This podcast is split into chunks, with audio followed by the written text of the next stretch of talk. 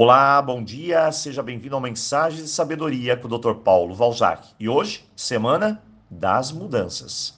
Ontem falamos sobre quatro pontos que podem estar empacando a sua vida. Hoje vamos falar sobre outros pontos que criam raízes aqui, ó, na nossa mente, e assim não conseguimos nos desvincular e a mudança não ocorre. Eu vou falar sobre esses pontos exemplificando hoje. Eu tenho uma aluna, Lourdes, e sabe o que ela me disse? Ela tem seus 50 anos. Ela falou: já passei da idade do Dr. Paulo, não consigo mudar. Eu olhei bem para ela e não acreditei. Uma pessoa de meia idade já se sente morta para as mudanças? Então eu olhei para ela e disse: a vida é como um jogo. Enquanto você não sair do jogo, enquanto você não se levantar da mesa, tudo, mas tudo é possível e realmente é. É assim que funciona. Então, se você tem essa ideia pequenina de que já passou da idade para mudanças, respire fundo e vamos ao jogo. Laura é uma outra aluna e ela me disse: Eu quero ganhar 5 mil. E ela está atrás de milagres. E isso eu não posso dar a ela. O máximo que eu posso lhe ofertar é um plano.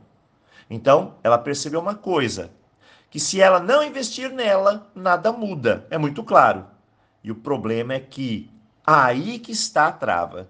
Ela me disse claramente: eu não consigo, eu tenho medo de falhar. Então eu percebi dois bloqueios nela. Duas coisas que ela colocou em mente, que ela não consegue. E eu sempre falo para ela: você quer? Quero. Mas quer mesmo? Claro que eu quero, doutor Paulo. Então, se você quer, você consegue. Só não consegue quem quer pela metade. E o segundo ponto é que ela disse que não consegue. E essa foi demais. Uma mulher de 40 anos, forte, guerreira, já desbravou uma vida toda e diz que não consegue.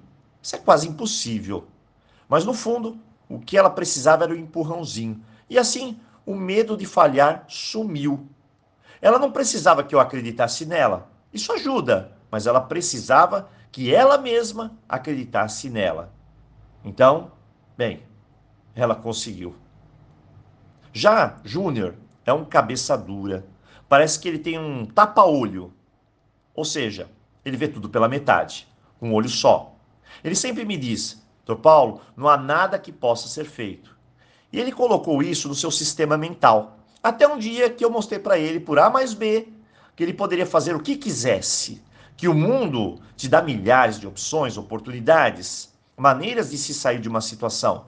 O problema maior é que não enxergamos isso. Ao invés de clarear a mente, apenas reclamamos. Agora, o ápice da crença absurda que bloqueia a nossa vida veio de Márcia, que me disse: Mas, doutor Paulo, eu preciso de muita sorte para ter sucesso. Eu quase caí da cadeira.